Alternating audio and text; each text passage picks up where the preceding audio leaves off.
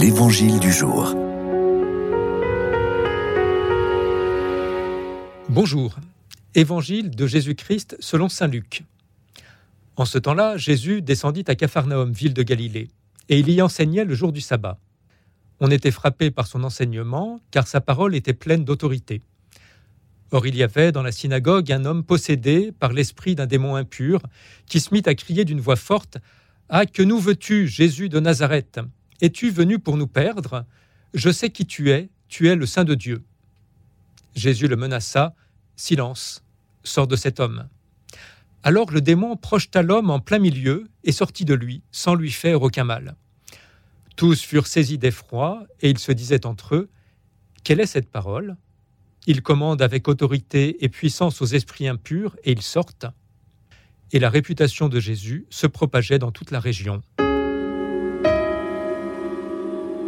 Après la synagogue de Nazareth, hier, voici Jésus à la synagogue de Capharnaüm, cette ville au bord du lac de Galilée, qui deviendra la base de sa mission itinérante avant sa montée ultime à Jérusalem. Hier, on entendait l'enseignement de Jésus et la lecture du prophète Isaïe. Mais aujourd'hui, tout l'évangile est rempli d'un bruit qui empêche d'entendre. Il y a un homme, habité par un esprit si bruyant qu'il crie et empêche Jésus de parler. Cet esprit, qui dit savoir si bien qui est Jésus, n'a surtout pas envie de l'écouter. Jésus le fait taire en quelques mots sobres et efficaces. Silence, sort de cet homme. Dans notre monde moderne, il est plus difficile que jamais de faire silence. Si nous habitons en ville, nous sommes entourés par les bruits de la circulation et des machines.